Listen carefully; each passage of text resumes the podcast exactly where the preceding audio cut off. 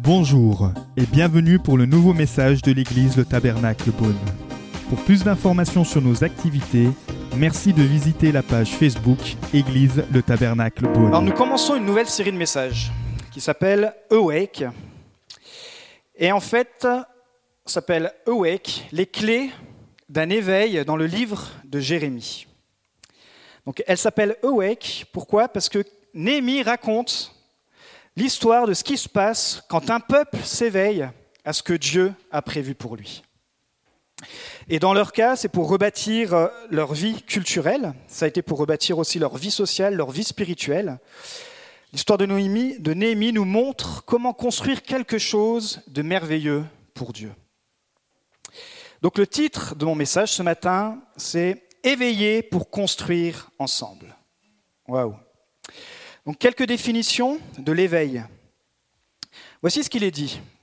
L'éveil, c'est l'action de sortir de son sommeil, de son engourdissement.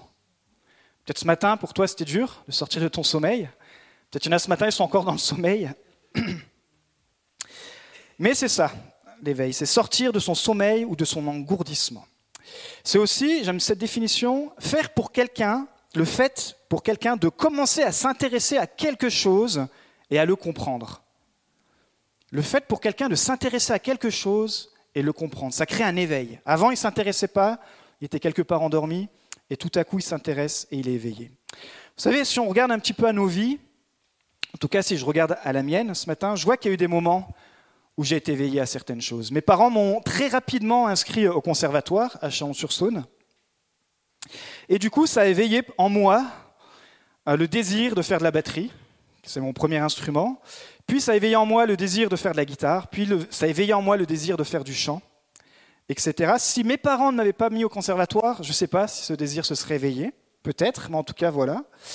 Au lycée aussi, suivant les formations, ça a éveillé mon désir de, de fuir la technique pour l'associer au commercial et du coup de faire du technico-commercial. Donc ça a éveillé en moi ce désir, c'est mon métier. Et puis à 19 ans aussi, j'ai reçu le Saint-Esprit. Et là, ça a éveillé en moi le désir de suivre Christ avec mes dons et mes talents. Je servais mes talents dans le monde. J'avais un, groupe qui s'appelait les Shaggy Clouds, les nuages poilus.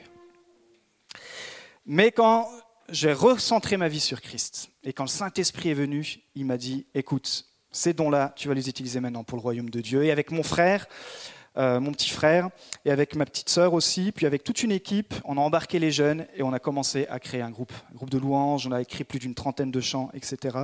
L'autre coup, on s'écrivait, on s'est dit, purée, ça serait top si on pouvait les ressortir. Bref, ça nous a éveillé, le Saint-Esprit a éveillé en nous, a recentré en nous les dons pour servir Dieu. Mes parents aussi, ils ont été missionnaires, ils ont été missionnaires plus de, plus de 30 ans ici en France. Et un jour, ça a éveillé en moi le fait de partir en mission. Et je suis parti trois mois en mission à Madagascar, euh, parce que le Saint-Esprit aussi, mes parents avaient éveillé en, moi ce désir de la mission. À l'école biblique, euh, durant un temps de, de, jeûne et prière, ça a éveillé en moi le désir de rentrer dans le ministère pastoral.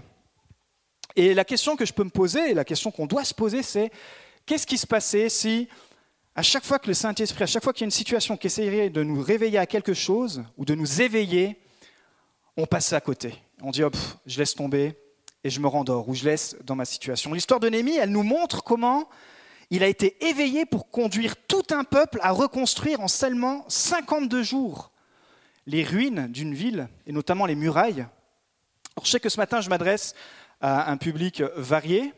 Vous avez lu l'histoire de Néhémie, il y en a d'autres, vous ne l'avez pas lu. Donc je vais essayer de, tous vous récupérer. Et pour ça, il faut qu'on puisse faire un résumé historique pour mieux comprendre l'histoire de Néhémie. Parce qu'il faut savoir qu'il fait partie des derniers livres historiques dans la Bible de l'Ancien Testament, mais il fait partie d'un groupe de trois livres. Donc euh, Esdras, Néhémie, Esther. Et tu ne peux pas comprendre Néhémie si tu lis pas les trois autres livres. Donc je vous engage, euh, durant cette semaine, durant, parce qu'on va passer un peu de temps dans la vie de Néhémie, à prendre votre Bible dans l'Ancien Testament et à prendre le temps de lire ces trois histoires. Esther, vous avez certainement déjà entendu parler de cette femme qui s'est tenue pour sauver son peuple et qui finalement s'est mariée au roi de Perse. Et quand vous regardez l'histoire dans sa globalité, c'est comme elle s'est mariée au roi de Perse, les Juifs qui avaient été prisonniers et déportés par les Babyloniens, une fois que l'empire perse a conquis l'empire babylonien, il a permis aux Juifs, grâce à Esther, de retourner à Jérusalem. Donc avec la première vague, il y a eu trois vagues avec euh, Zorobabel, c'était pas Zoro, c'était Zorobabel. Et là, plus de 50 000 personnes sont parties de euh, la Babylonie, qui est devenue l'Empire perse, jusqu'à Jérusalem. Ils ont retrouvé leur terre. Et puis, il y a eu un deuxième groupe avec Esdras, qui lui a eu l'autorisation de retourner à Jérusalem avec un groupe pour reconstruire le temple, pour reprendre la vie spirituelle. Et enfin, on en est à l'histoire de Néhémie, où Néhémie va avoir l'autorisation encore de ce roi de Perse pour lui permettre de retourner à Jérusalem, de faire donc tous des milliers de kilomètres pour reconstruire cette fois-ci la ville. Donc voilà très rapidement pour euh, le contexte historique. Et on va lire ce matin dans le texte de Néhémie chapitre 1, versets 1 à 4. Parole de Néhémie, fils de Akalia. Durant le mois de Kisle, la vingtième année du règne d'Artaxerxès, alors que je me trouvais à Suse, la capitale, Anani, l'un de mes frères, est arrivé avec quelques hommes de Juda. Je les ai interrogés au sujet des Juifs rescapés de la déportation et au sujet de Jérusalem. Ils m'ont répondu Les rescapés de la déportation se retrouvent là, dans la province, au comble du malheur et du déshonneur. La muraille de Jérusalem est pleine de brèches et ses portes ont été réduites en cendres. À cette nouvelle, je me suis assis. J'ai pleuré et j'ai porté le deuil durant des jours, jeûnant et priant devant le Dieu du ciel. Seigneur, merci pour ta parole. Merci parce que tu veux encore éveiller tellement de choses, Seigneur, dans nos vies. Alors Saint-Esprit, ce matin, on te laisse toute la place. Agis dans ton précieux nom, Jésus. Amen. Or, Néhémie vient de la tribu de Juda. Il vient de la lignée de David. Mais ce qui est important de comprendre, c'est qu'il est né en captivité. D'accord? Il est né sous l'empire babylonien, en captivité, et il se retrouve parachuté à l'âge adulte à travailler pour le roi. Mais le roi a changé, c'est devenu l'empire perse, avec un nom imprononçable, c'est le roi Atarxerxès. Mais pour vous situer où on en est, ok? À chaque fois, il y a eu l'empire assyrien, babylonien, et là, on a l'empire perse. Il travaille pour le roi de Perse, et en fait, il est responsable des boissons. Parce qu'il y avait toutes sortes d'attentats pour les rois à l'époque, et ça passait aussi par les boissons. Donc il gérait une équipe, et à chaque fois, cette équipe devait goûter les plats avant de les apporter au roi. Et si les plats étaient empoisonnés, eh ben, tu mourrais. Donc euh, un peu déprimant, on va dire, comme travail. Mais Néhémie l'a vraiment fait de tout son cœur. Et il a vraiment servi son roi, il a vraiment servi le roi de Perse avec une diligence, une assurance, comme s'il le faisait vraiment pour Dieu.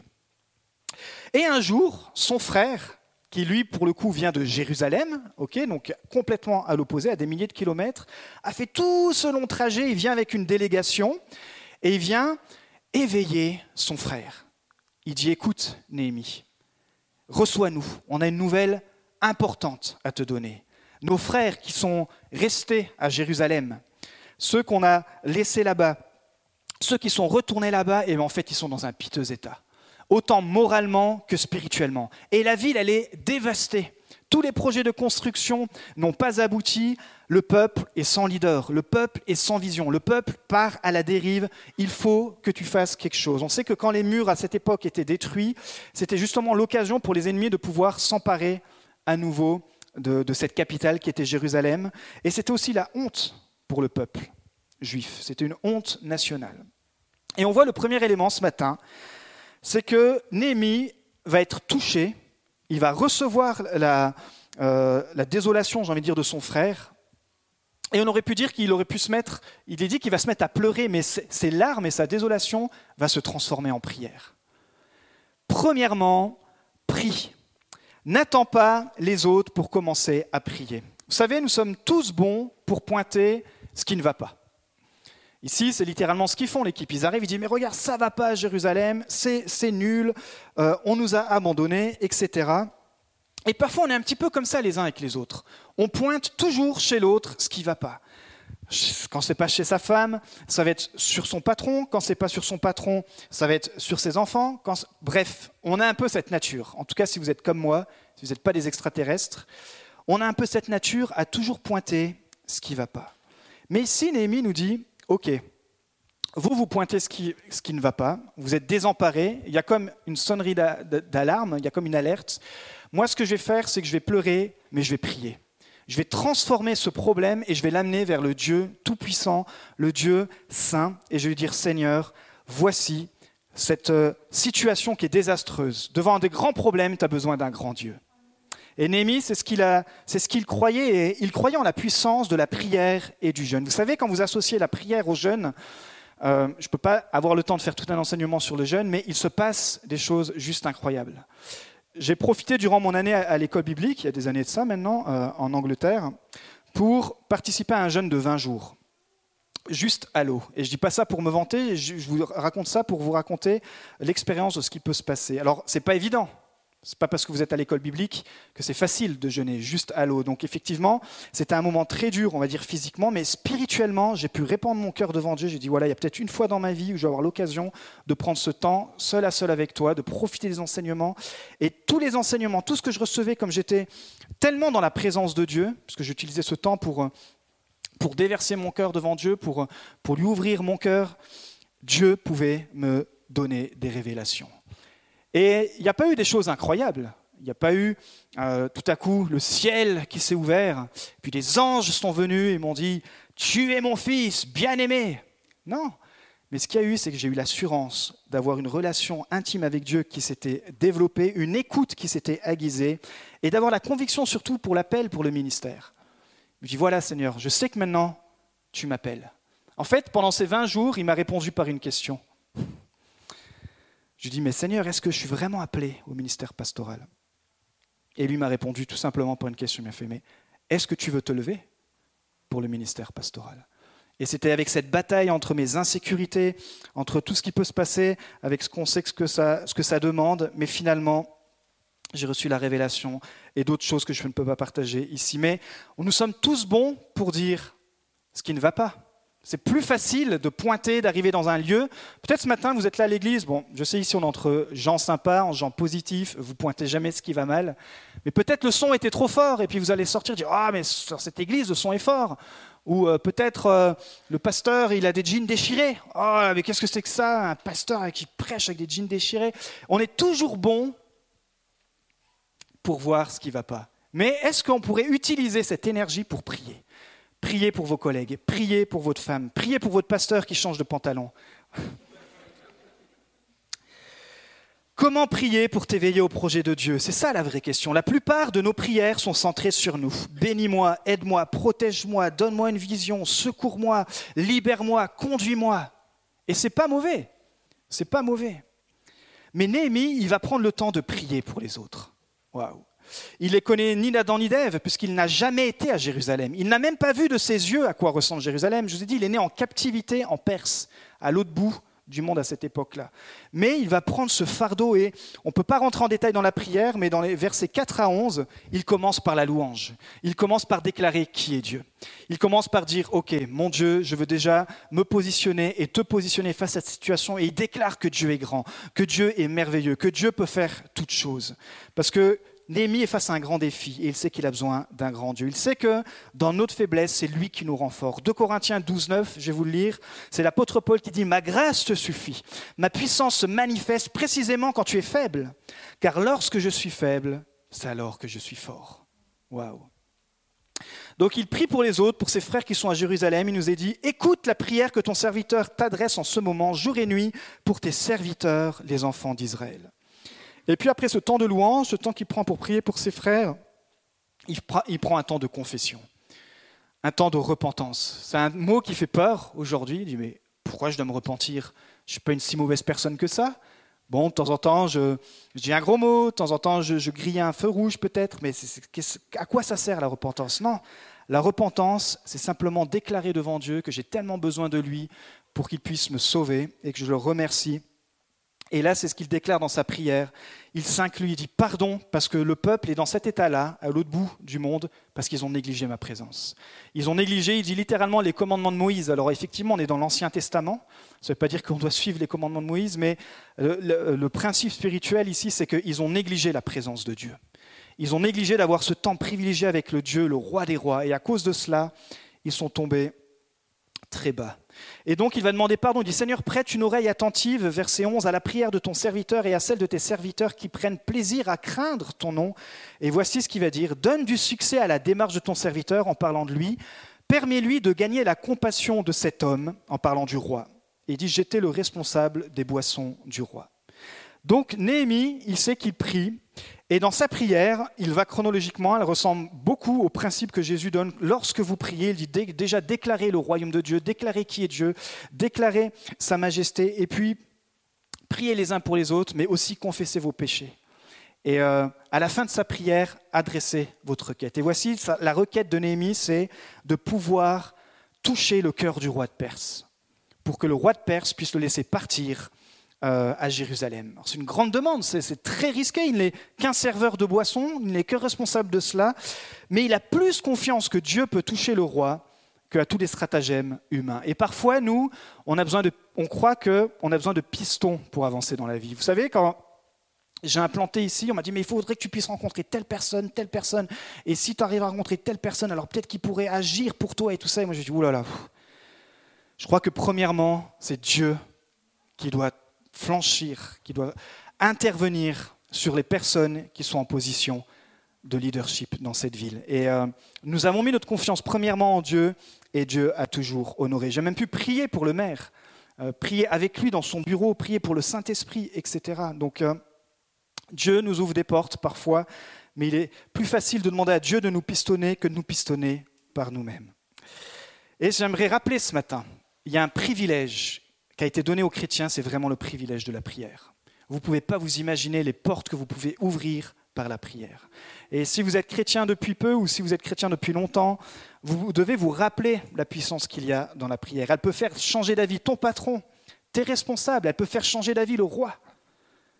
C'est ça la puissance de la prière. Alors après ce temps de prière, après cette réclamation, il dit, voilà Seigneur, il faut que je puisse me présenter devant le roi et qu'il accepte ma demande un peu euh, désordonné de pouvoir partir, de pouvoir quitter mon emploi pour aller à Jérusalem. Et voici, on est au chapitre 2, à partir du verset 1. Au mois de Nissan, la vingtième année du règne d'Artaxerxès, comme il me fallait servir du vin au roi, je l'ai pris et je lui ai donné. Jamais encore je n'avais paru triste en sa présence. Et le roi m'a demandé, mais pourquoi as-tu mauvaise mine? Tu n'es pourtant pas malade. Ce n'est peut-être qu'une peine de cœur. Et saisi d'une très grande frayeur, je lui ai répondu Que le roi vive toujours. Mais comment pourrais-je avoir bonne mine alors que la ville qui abrite les tombeaux de mes ancêtres est en ruine et que les portes ont été dévorées par le feu? Et le roi m'a demandé Mais que voudrais-tu? J'ai alors prié le Dieu du ciel. Vous savez, c'est ces prières un petit peu flash. Il a dit Seigneur, donne-moi les mots, donne-moi ce qu'il faut dire. Et il répond au roi Si tu le juges bon, et si moi, ton serviteur, j'ai obtenu ta faveur, j'aimerais que tu m'envoies en Juda, vers la ville qui abrite les tombeaux de mes ancêtres, pour que je la reconstruise. Donc il parle de Jérusalem. Le roi et la reine, assises à ses côtés, m'ont alors demandé Combien de temps ton voyage durerait-il Et quand serait-il Et quand seras-tu de retour? Ainsi, le roi s'est montré disposé à me laisser partir, et je lui ai indiqué un délai. Puis j'ai dit au roi si tu juges bon, qu'on me donne des lettres donnant instruction au gouverneur de la région située à l'ouest de l'Euphrate de me faciliter le passage jusqu'à mon arrivée en Juda. Qu'on me donne aussi une lettre destinée à Azaph, le responsable des forêts royales, afin qu'il me fournisse le bois de charpente nécessaire pour les portes de la forteresse adjacente au temple, pour la muraille de la ville et pour la maison que j'occuperai. Némi reconnaît que c'est Dieu qui va lui accorder la faveur, parce qu'il est dit le roi m'a accordé tout cela. Pourquoi? Car la bonne main de mon Dieu reposait sur moi. Waouh Alors on va rentrer un petit peu plus en détail, parce que ça fait pas mal d'infos, surtout pour ceux qui découvrent le texte. Mais on voit comment Dieu a pu disposer le cœur du roi pour qu'il puisse accepter cette requête invraisemblable, invraisemblable de Néhémie.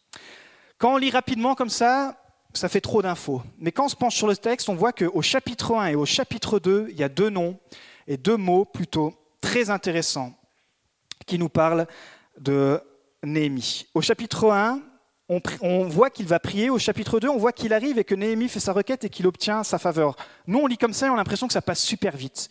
Mais en fait, entre le, jour où il a prié et le jour où il s'est présenté devant le roi, il y a eu pratiquement entre 4 et 5 mois. Parce qu'au chapitre 1, il est dit que c'est la période de Kisle, donc c'est le mois, euh, c'est une période du mois, et ensuite au chapitre 2, c'est la période de Nissan. Et littéralement, il s'est passé entre l'hiver et le printemps 4 mois. Pourquoi cette période de 4 mois? Néhémie a prié, on lit, on, pourrait comprendre que tout de suite il va se présenter devant le roi avec assurance. Non, Néhémie a dû prendre quatre mois de jeûne et prière. Alors le jeûne, on est d'accord, pas pendant quatre mois, mais par alternance. Pourquoi? Certainement pour ne pas laisser la peur l'endormir. Parce que son frère venait de l'éveiller à une situation, son frère venait de l'éveiller à un projet, et tout à coup il est, il est comme touché, le Saint-Esprit réveille en lui le plan de Dieu pour sa vie et pour son peuple, mais tout à coup, il y a les obstacles aussi qui arrivent. Néhémie doit se dire, mais j'ai aucun droit finalement à perdre, je suis juste responsable des boissons. Quel droit j'ai d'aller auprès du roi Atarxerxès et de lui demander d'agir en la faveur de notre nation et de même de me libérer, de, de me donner un congé sans solde? Il risquait la mort. Vous savez, peu d'entre nous, on va avoir des décisions où on va risquer notre vie. On va prendre des décisions qui vont impacter notre vie, mais je pense que très peu on a ce genre de décision, que c'est une question de vie ou de mort. Mais je crois qu'il y a des craintes dans notre vie qui peuvent nous empêcher de nous éveiller. Peut-être des craintes par rapport à la foi ce matin, qui t'empêchent de t'éveiller vraiment à la spiritualité chrétienne, à la vie de Christ, qui t'empêchent de recevoir la révélation de Dieu. Peut-être des inquiétudes qui viennent euh, assombrir le plan de Dieu pour ta vie. C'est peut-être la peur du changement, la peur de l'échec, la peur peut-être tout simplement de du rejet, et ça, ça, nous endort. Quand Dieu te demande de faire quelque chose qui te demande de sortir de ta zone de confort, c'est souvent pas agréable. C'est même jamais agréable. Ça va te demander en fait de travailler ton caractère. Ça va te demander de, de travailler tes habitudes. Ça va te demander d'augmenter ta foi, peut-être d'investir dans tes finances. Ça va te demander de travailler certainement en équipe, d'apprendre à écouter. En fait, vous savez ce que ça fait? C'est que ça expose tes insécurités. Ça expose nos insécurités quand on se lève pour servir Dieu. Parce qu'on va être jugé par les gens.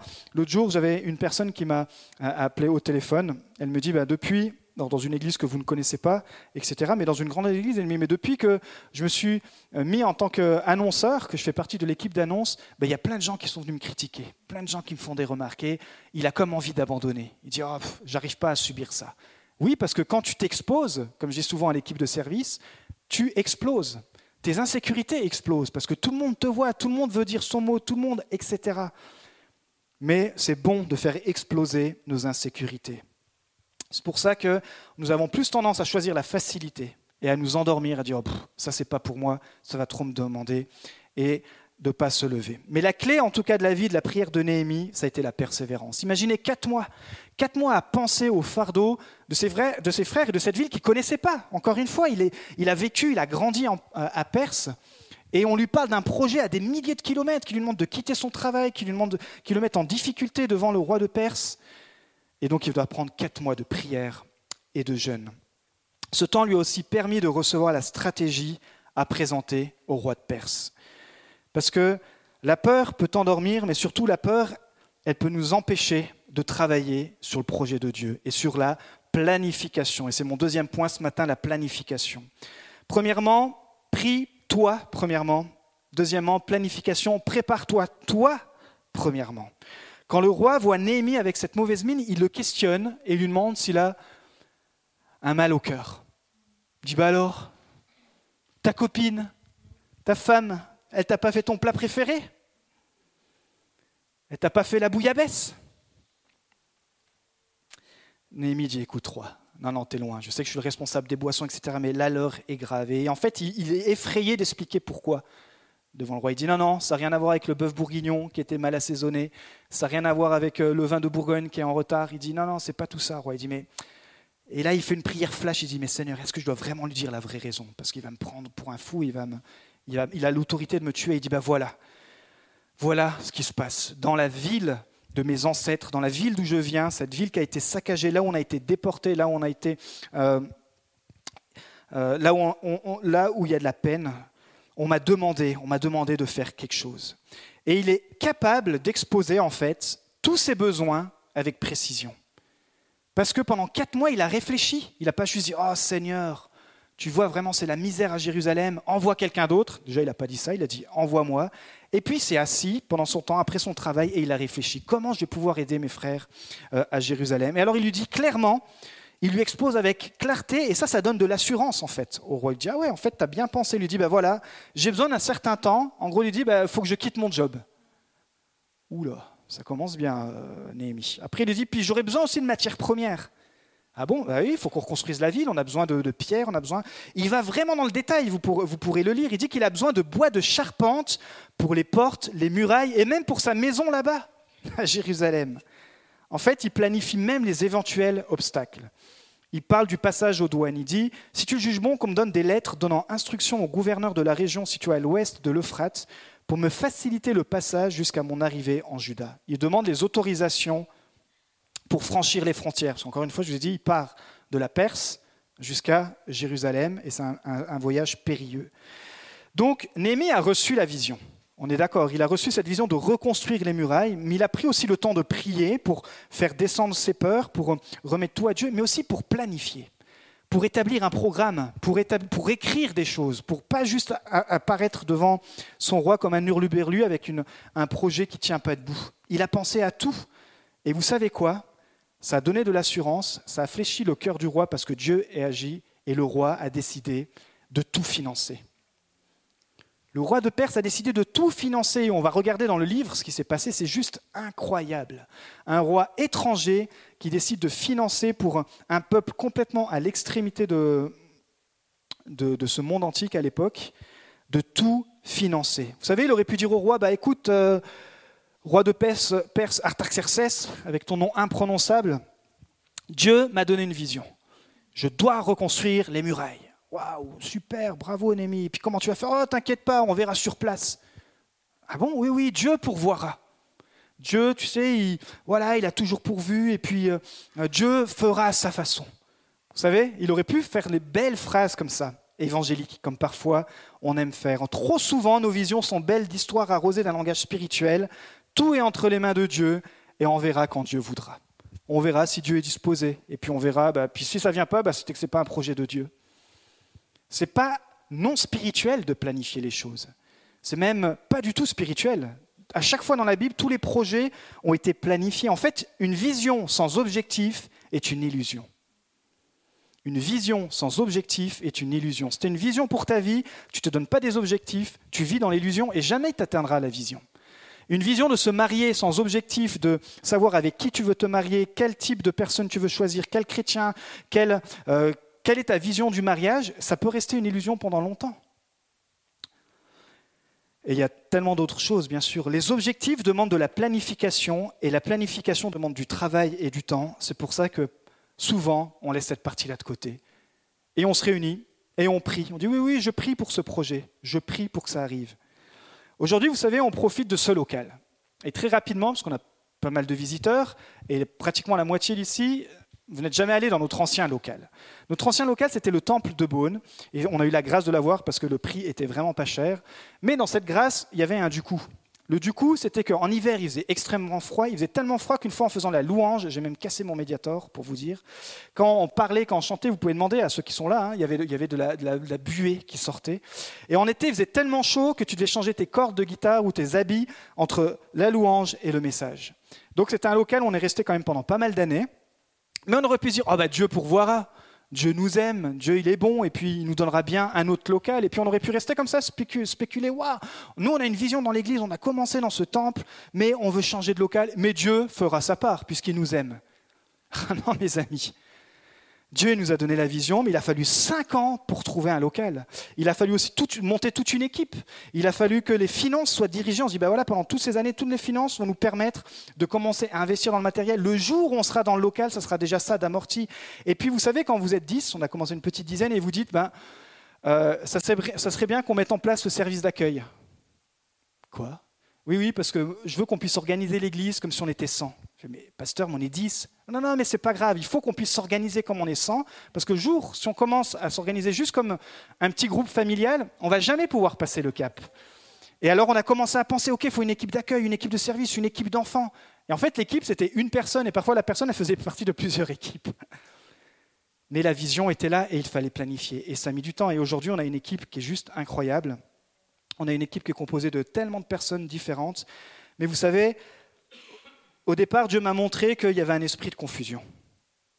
Et parfois, tu peux être dans une vision et il peut y avoir la confusion. Et quand il y a la confusion, quand il y a plusieurs visions, il y a division.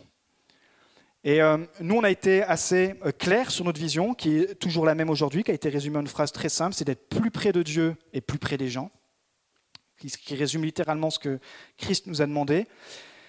Mais dès le départ, Dieu m'a dit, voilà, il faut que tu puisses donner l'esprit de planification à cette Église. Parce que sinon, il va y avoir la confusion. Et vous savez, aujourd'hui, on est 30, et si on veut passer, enfin on est 30, on a un peu plus, mais si on veut passer au niveau supérieur, il ne faut pas qu'on se relâche il ne faut pas qu'on se relâche dans la planification.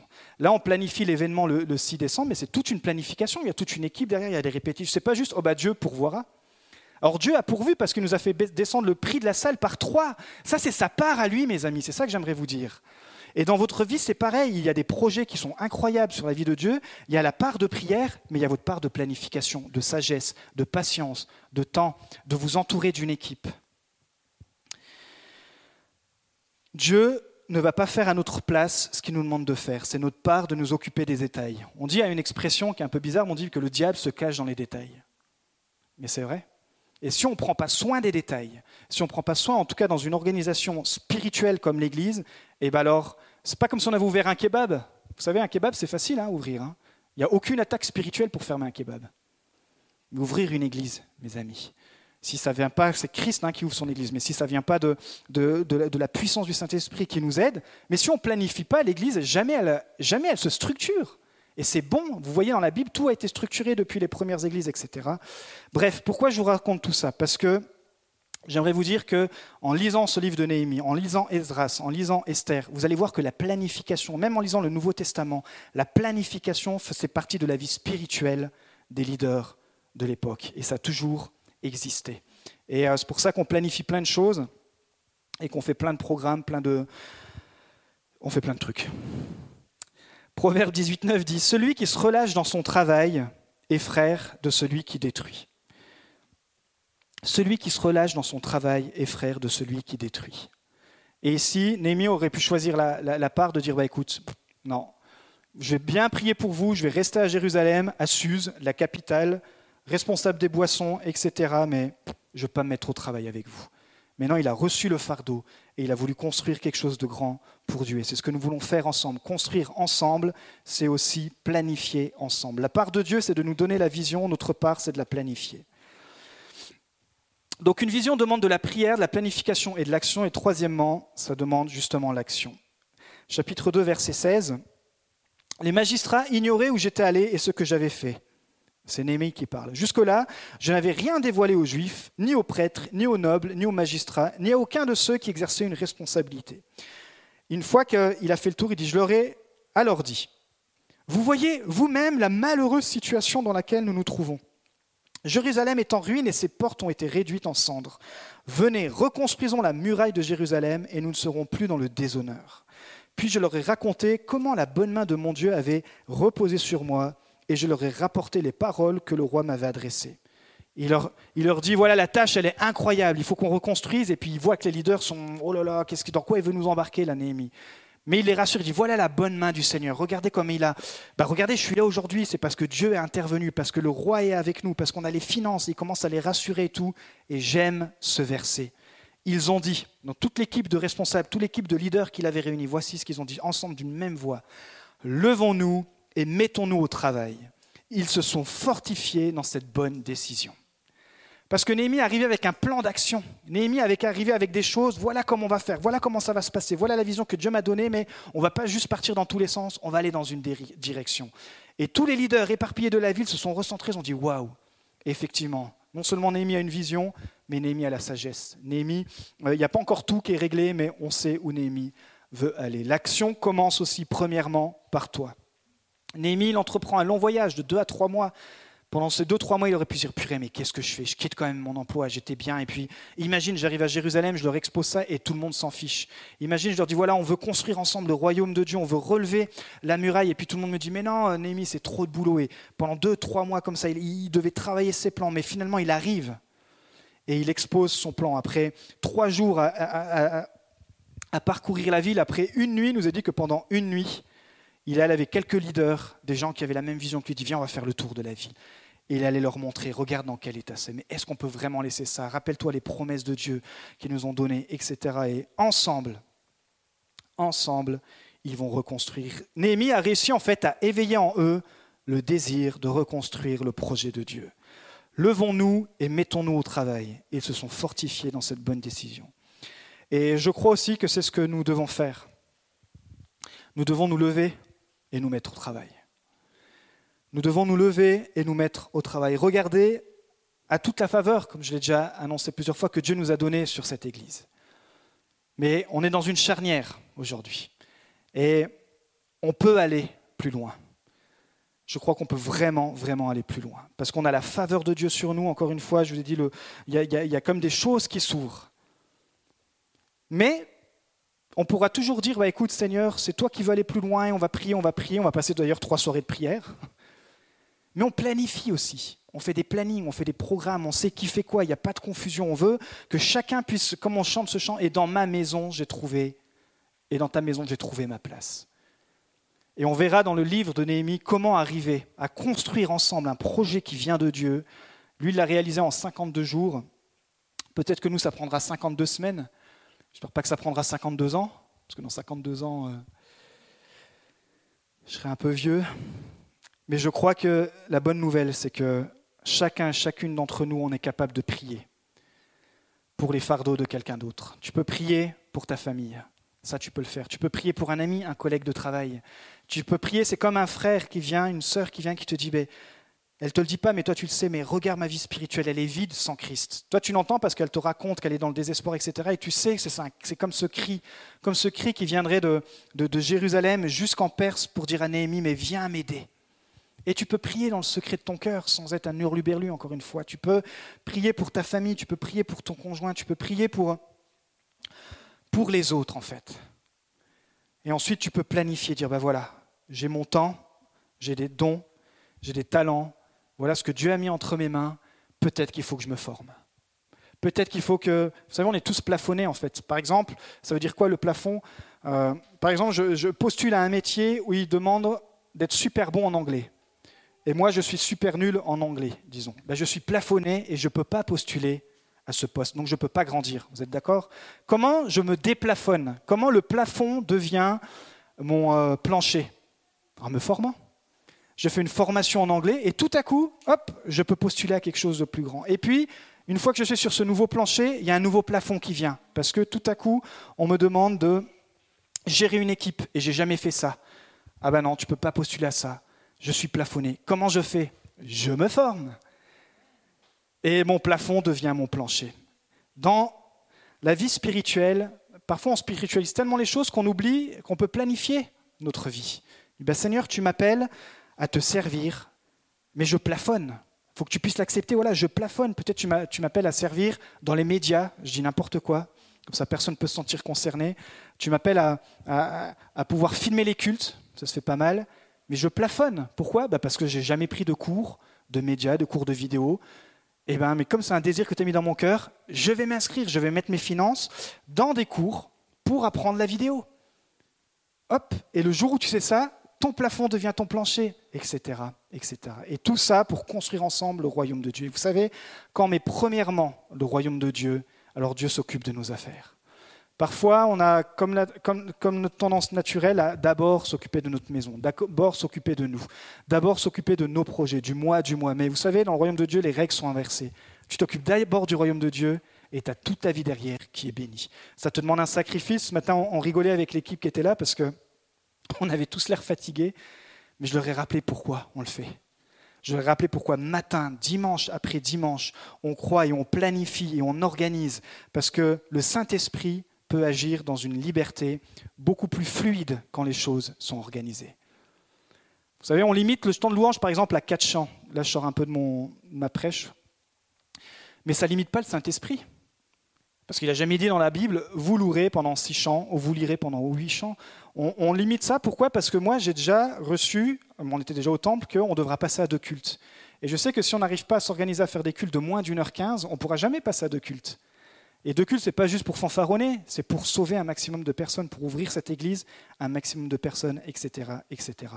Donc je ne dis pas que demain on va faire deux cultes, on est d'accord, mais aujourd'hui on essaye que nos cultes durent entre 1 heure et 1 heure 15 Vous voyez, on a à moins d'une heure 10 là, parce que c'est planifié, parce qu'on voit ce qui va arriver derrière, ce qu'on veut faire de l'espace pour d'autres personnes, parce que notre cœur, ce n'est pas juste notre confort, mais on prie, on planifie et on agit.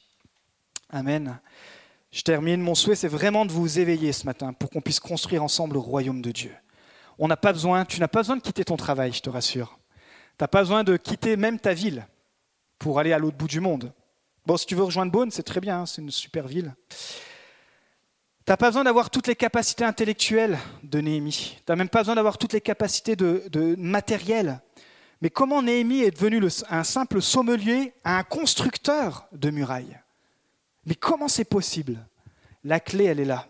C'est parce qu'il avait le cœur disposé à servir Dieu. Quand tu te rends disponible, alors Dieu peut multiplier en toi, en toi les capacités. La disponibilité et la fidélité dans les petites choses a alors permis à Dieu de lui confier une plus grande tâche. Notre disponibilité et notre fidélité sont plus importantes que nos capacités. Je crois que tous ceux ici qui vous servent, et moi le premier, on se sent incapable. Mais dans notre incapacité, on s'en remet à Dieu et on est fidèle. On essaye en tout cas de rester fidèle à Dieu, fidèle à ce qu'il nous dit. Et alors Dieu nous équipe. Et alors Dieu nous, donne de pouvoir le faire du mieux possible. Mais nous pouvons tous prier pour cette ville.